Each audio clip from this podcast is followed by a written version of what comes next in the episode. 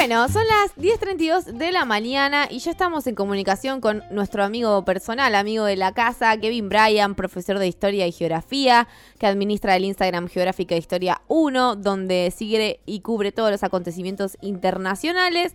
Y vamos a estar hablando con él sobre el conflicto diplomático de esta semana entre Estados Unidos y, eh, China por el temita de Taiwán. ¿Cómo estás, Kevin? ¿Todo bien? Hola chicas, ¿cómo andan? Un gusto nuevamente estar con ustedes y bueno, un poco para analizar todo lo que está ocurriendo, que, bueno, la última semana fue bastante, bastante movida, así que bueno, un gusto nuevamente. Un gustazo. Eh, pará, pero antes de entrar de lleno en el tema de China y Estados Unidos, queríamos preguntarte cómo están viviendo en Rosario la situación de los recientes incendios de pastizales en las islas es eh, bueno buenísimo también traer un poco a colación eso porque la verdad que es bastante dramática la situación en Rosario con esto. Ayer a la noche por lo menos la mayoría de, de los rosarinos realmente no pudimos dormir porque la cantidad de humo que, está viendo es realmente terrible. O sea, no se puede respirar prácticamente. Eh, hoy volvió a haber un montón de personas con barbijo y no usan el barbijo por el COVID, sino que es el barbijo por la cuestión de la contaminación que, estamos teniendo. Realmente creo de, desde por lo menos 2020 es la peor tanda que por lo menos hemos tenido en los últimos dos años seguro. Eh, y realmente fue bastante dramático porque anoche, aunque uno cerrara las ventanas y todos, eh, era realmente muy complicado eh, poder intentar descansar. Imagínense lo que, lo que les estoy diciendo. Realmente una situación muy complicada. Es un ecocidio terrible el que estamos viviendo. Qué, terrible, la verdad. Muy feo. Sí. Sí, sí. Muy feo. Pero bueno, eh, seguiremos este temita de cerca. Eh, pero bueno, ya entramos en, en, lo que nos convoca. ¿Cómo está? Queríamos empezar hablando de cuál es la organización política eh, que rige Taiwán, porque es como un estado que es independiente, pero no es legalmente declarado así, igualmente tienen su propio sistema político. ¿Cómo es el funcionamiento? Bueno, es muy interesante el caso de Taiwán porque justamente en los últimos días eh, Taiwán se, estuvo presentando notablemente al mundo como una democracia robustecida, como un ejemplo en este sentido también de, valores liberales y del libre mercado, justamente un poco para también intentar contrarrestar a, China por lo menos en algunas cuestiones y siempre el discurso sobre todo eh, con el fuerte hincapié en la cuestión democrática, ¿no? Eh, Taiwán indudablemente tiene una particularidad desde su sistema político que es que inicialmente partió como una dictadura durante muchísimos años y que en los años 80 realizó reformas políticas para transformarse en una democracia. Bien, eh, justamente ahí la principal particularidad es que eh, no tenemos un sistema unipartidista como el que existe en China, bien que tenemos allí esa particularidad, sino que acá existen distintos partidos políticos, aunque claramente eh, de alguna manera están todos más o menos articulados por ciertos principios liberales y demás que son los que rigen hoy por hoy a Taiwán. Taiwán tiene una particularidad desde su sistema también político, que es como bien mencionaban ustedes, eh, ni siquiera ha proclamado su independencia. Eh, o sea, desde el año 1949 jamás proclamó su independencia a Taiwán y esto tiene una explicación muy sencilla, que es esta cuestión de que Taiwán se considera de alguna manera, o el gobierno que está en Taiwán se considera el gobierno legítimo de la China continental. Bien, o sea, de alguna manera, por esa razón jamás proclamó la independencia de Taiwán, porque desde el año 1949 hay una tensión allí entre China y Taiwán porque el gobierno que perdió en hace muchísimos años la guerra civil se instaló en esa isla. Entonces, eh, tiene este, esta particularidad, este estatus que muchos países no reconocen a Taiwán. Eh, como un país, eh, porque ni, el propio Taiwán se reconoce como un país. Me explico, partimos de esa, de esa cuestión. Bien, eh, en todo caso se reconoce como el gobierno legítimo de China, pero no como un país independiente. ¿Y la gente también reconoce eso? ¿Cómo? Que la gente también, digamos, la población en ese sentido, políticamente, ¿cómo se identifica? Sí, y se identifica, a ver, en, los últimos años ha crecido un poquito más la idea de en algún momento proclamar la independencia, ¿no? Eh, sobre todo en los últimos 15, 20 años creció muchísimo ese movimiento. Eh, sin embargo, lo que ellos siguen considerando de alguna manera es que eh, siguen hermandados en muchos sentidos con, con, China, pero que el gobierno chino obviamente no es el que los representa. Entonces a ellos les gustaría en algún momento volver a unirse con China, pero dentro de un sistema liberal, bien con otras particularidades, un sistema democrático liberal. Claro.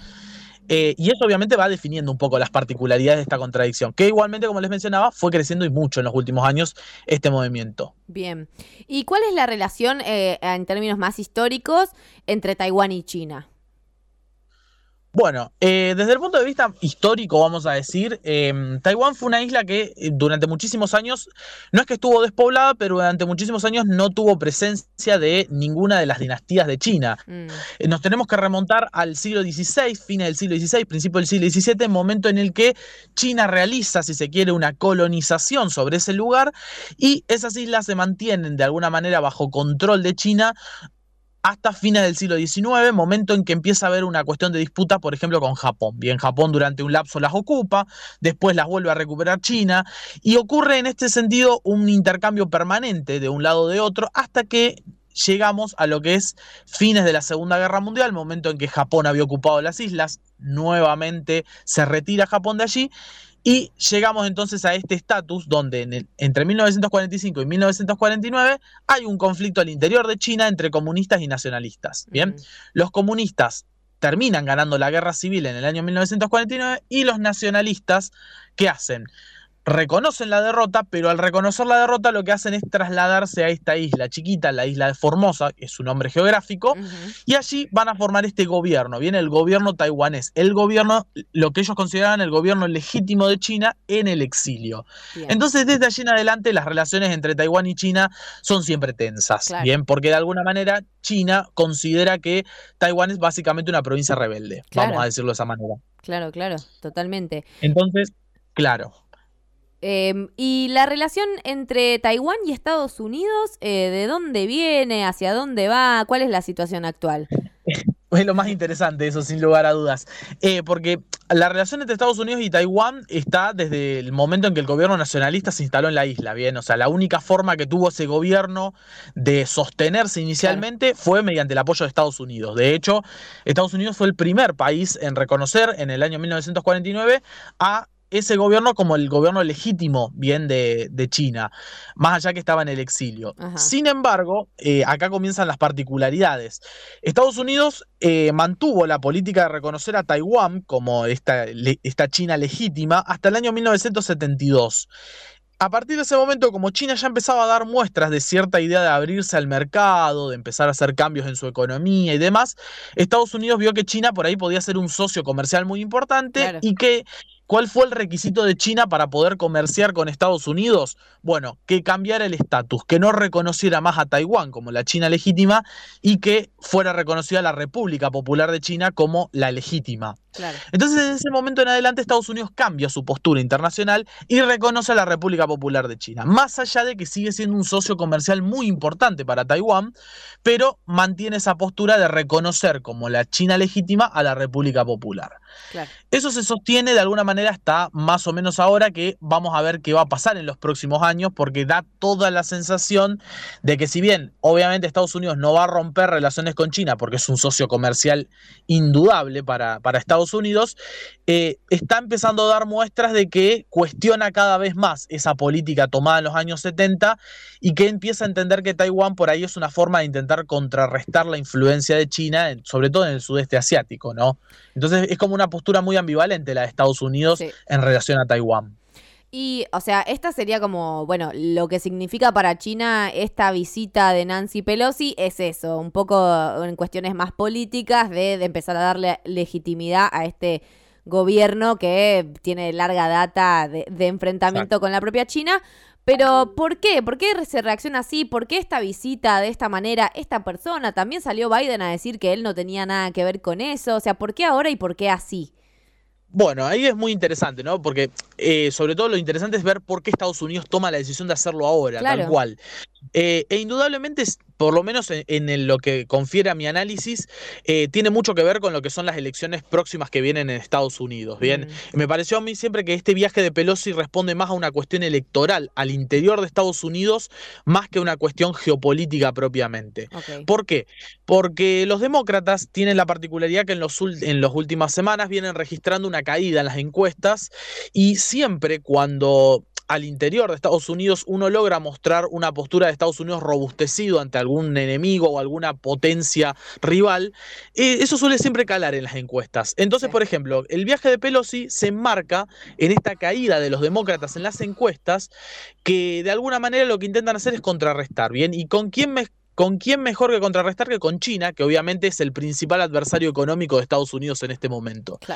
Entonces, de alguna manera, si bien Pelosi al principio anunció que no sabía si iba a ir, China amenazó permanentemente con que iba a tomar represalias si lo hacía, eh, a pesar de todas las advertencias de China, Estados Unidos terminó realizando este viaje, mejor dicho, Nancy Pelosi, pero claramente con el Pentágono atrás, eh, eh, escoltándola y con todas las orientaciones de seguridad nacional que necesitaba Nancy Pelosi. Es decir, la estructura estatal de los Estados Unidos se puso a disposición de Nancy Pelosi para poder realizar este viaje. Por eso, de alguna manera, Estados Unidos sale de robustecer de esta crisis en el sentido de que, de que logró desafiar a China, o sea, en el sentido de que China dijo, no, no vengan, no vengan, no vengan. Bueno, ellos fueron igualmente, respondieron, y no trae una consecuencia directa el viaje sobre Estados Unidos, más allá de alguna ruptura de algún acuerdo entre China y Estados Unidos, pero no trae una repercusión directa sobre la economía de Estados Unidos y más, sino que el único beneficio es electoral para los demócratas. ¿Por qué? porque lograron mostrarse fuertes ante China. Y ese me parece que es el gran mensaje que los demócratas intentaron llevar con esta situación. Claro, algo más interno. Pero efectivamente China anunció que iba a interrumpir su cooperación con Estados Unidos. ¿Qué, qué significa eso? O sea, ¿cómo afecta al mundo?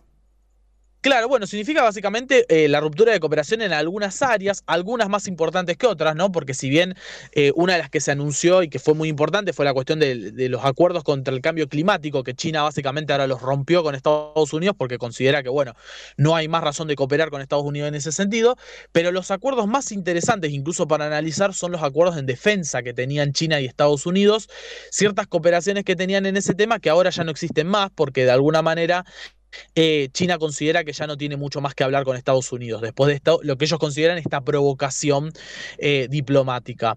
Igual lo más interesante de todo esto también es analizar el impacto que va a tener sobre Taiwán, porque acá claramente el impacto principal lo va a recibir Taiwán. Eh, y si bien se habló durante mucho tiempo y en los últimos días se habló de una quizás una intervención incluso militar a la isla de parte de China, yo no creo tanto en ese escenario, por lo menos en lo más inmediato, pero sí lo que podemos pensar es en una especie, y que ya China lo empezó a aplicar en, las en los últimos días, que es como una especie de bloqueo comercial a la isla, o sea, empezar a comprometer las exportaciones de Taiwán, empezar a comprometer las importaciones que Taiwán realiza y demás, como, bueno, mediante todos estos ejercicios militares que alteran las rutas comerciales, alteran los vuelos, alteran todo lo que es el circuito cotidiano de Taiwán. Bien, porque claramente si el ejército chino está realizando maniobras militares durante días y días y días alrededor de la isla, es muy inseguro eh, realizar vuelos y realizar eh, actividad naval en torno a la isla. Entonces la va perjudicando desde ese sentido. Claro, total. Y Taiwán en este sentido suele, o sea, ¿tiene autonomía para definir sus relaciones con otros países o está atado un poquito a la política de China y a su vínculo directo con, con la República? No, sin duda sigue atado muchas veces a las decisiones, porque de hecho, aunque Taiwán tiene comercio, por ejemplo, doy un ejemplo concreto, con la República Argentina, Taiwán tiene un vínculo, pero es un vínculo muy pequeño. Imaginemos que la Argentina, igual que la mayoría del mundo, reconoce a la República Popular de China y de alguna manera China dice, si vos querés inversiones mías, revisá eh, cuánto vas a comerciar también con Taiwán, ¿no? Porque obviamente una condición es siempre, eh, si vos querés comerciar conmigo, trata de no negociar o negociar lo menos posible con los taiwaneses. Entonces, China aplica, si se quiere de alguna manera, esa presión diplomática y económica para que también Taiwán eh, empiece a quedar cada vez más aislada en algún sentido, ¿no? Esto lo que nos va anticipando un poco es la estrategia de China, ¿no? No es necesariamente la confrontación militar en primera instancia, sino más bien la presión diplomática y económica sobre la isla para eh, que de alguna manera China pueda salir robustecida de esta crisis también que no parece que le vaya a costar mucho, la verdad. No, no, no, no. Claramente, cuando sos la segunda economía más grande del mundo, tenés esos mecanismos para poder presionar y, y bueno, lo hemos visto de otra manera, ¿no? Pero lo hemos visto también aplicándolo a Estados Unidos sobre Cuba, ¿no? Esta idea de aplicar un bloqueo, aplicar sanciones y demás y presionar de alguna manera para tratar de aislar lo más posible, sea diplomáticamente y comercialmente a una isla. Totalmente. Bueno, y para ir cerrando, Kevin, queríamos cambiarte un poquito de tema de algo que, que estuvimos hablando hoy, que fueron los ataques cruzados entre Israel y la yihad islámica, que dejó más de 40 palestines muertos y ahora hubo un alto al fuego, pero bueno, si nos podías contar un poquito brevemente sobre esta situación que se desata ahora, que también decían, bueno, no hubo un ataque tan grande desde hace más de un año en la franja, bueno, ¿qué onda con eso? Bueno, nos tenemos, tal cual lo decían ustedes, nos tenemos que remontar hace mm, un año y medio atrás para encontrar eh, un ataque tan importante, ¿no? Como el que encontramos durante estos últimos días. La operación de Israel, eh, que se llama Operación Amanecer, comenzó el día viernes, una operación que en principio, según Israel, estaba focalizada sobre un alto mando de la yihad islámica eh, y que obviamente tuvo éxito inicialmente porque este, referente básicamente de, de, la yihad fue asesinado, pero inmediatamente vino la respuesta respuesta palestina, ¿no? Como ocurre desde tiempos de antaño, eh, la respuesta palestina obviamente no tardó en llegar, sobre todo, sobre todo lo que es el sector sur de Israel. El problema es que em, estamos empezando a ver un escenario de una guerra simétrica muy, muy concreta. ¿Por qué? Porque vamos a suponer que Palestina ataca con misiles y demás a Israel, pero Israel ha desarrollado un sistema de defensa tan avanzado, este sistema que se conoce como la cúpula de hierro, que se pueden ver videos en internet, incluso se pueden ver imágenes. Es un sistema que básicamente detecta los misiles que lanzan desde Palestina y básicamente la mayoría no llegan jamás a un objetivo, porque ha desarrollado un sistema tan avanzado tecnológicamente que la guerra es cada vez más desigual entre palestinos e israelíes en este sentido. Entonces, eh, de alguna manera, claro, Israel vuelve a responder a cada uno de los ataques y siempre el daño termina siendo sobre todo sobre la comunidad civil en la franja de Gaza, que es claramente una de las comunidades más sufridas a nivel internacional. Y también se genera cierta presión dentro de la propia comunidad palestina sobre la yihad islámica en relación a qué? En relación a, bueno, tratemos de aceptar un alto al fuego porque la guerra es cada vez más desigual. O sea, Israel durante estos dos días de operaciones, Israel no reportó ninguna baja. Claro. No, claro, claro. Los palestinos, claro, y los palestinos reportaron 44 bajas. Eh, o sea, ya no es una guerra, es una masacre directamente. Es exactamente, ya no, ni siquiera tiene dimensión de una guerra, es una masacre. Por ende, la confrontación directa con Israel es realmente totalmente contraproducente y es una sangría permanente para el pueblo palestino. Además, Entonces, ¿cuánto está esta, este enfrentamiento? ¿Cuántos años ya? Y el conflicto comienza al final de la Segunda Guerra Mundial, cuando comienzan a llegar las primeras comunidades de, judíos a esa tierra, a, lo que era en ese momento el mandato británico en Palestina, y después, bueno, comienza un reparto que se había pactado de Naciones Unidas que no se cumplió. Eh, y que obviamente desde allí en adelante los palestinos fueron viendo cada vez más socavado lo que era su, su territorio, ¿no? Entonces, eh, al día de hoy vemos que solamente hay comunidades dispersas de palestinos en lo que era eh, dentro de lo que hoy es Israel, ¿no? Porque Israel controla prácticamente casi todo, sacando un sector de la franja de Gaza y un sector que se llama Cisjordania. Después del resto está todo controlado por Israel. Y, es una guerra totalmente asimétrica. No, no, claro, no, no. No tiene mucho tiempo que le quede ya. O sea, no, no, no, y eso, eso es lo más dramático, ¿no? Porque en el medio claramente Israel tiene una política expansionista en relación a eso, mediante colonos y demás, y no hay tampoco mucho que hacer porque la confrontación directa, vuelvo a insistir, es cada vez más complicada para los palestinos porque son todas bajas palestinas, lamentablemente. Tremendo, tremendo, Kevin. Bueno, muchas gracias como siempre por, por traernos toda esta información. Súper claro, súper directo. Eh, vayan todos corriendo a seguirle arroba geográfica historia 1, que ahí hace seguimientos prácticamente todos los días de los eventos internacionales más importantes, que después quedás bárbaro. Vas a una reunión de amigos y decís, viste lo que pasó con la yihad islámica y tirás data, data y quedás como un rey. Kevin, te mandamos un abrazo enorme. Muchísimas gracias y bueno, nos vemos la próxima. Nos vemos la próxima.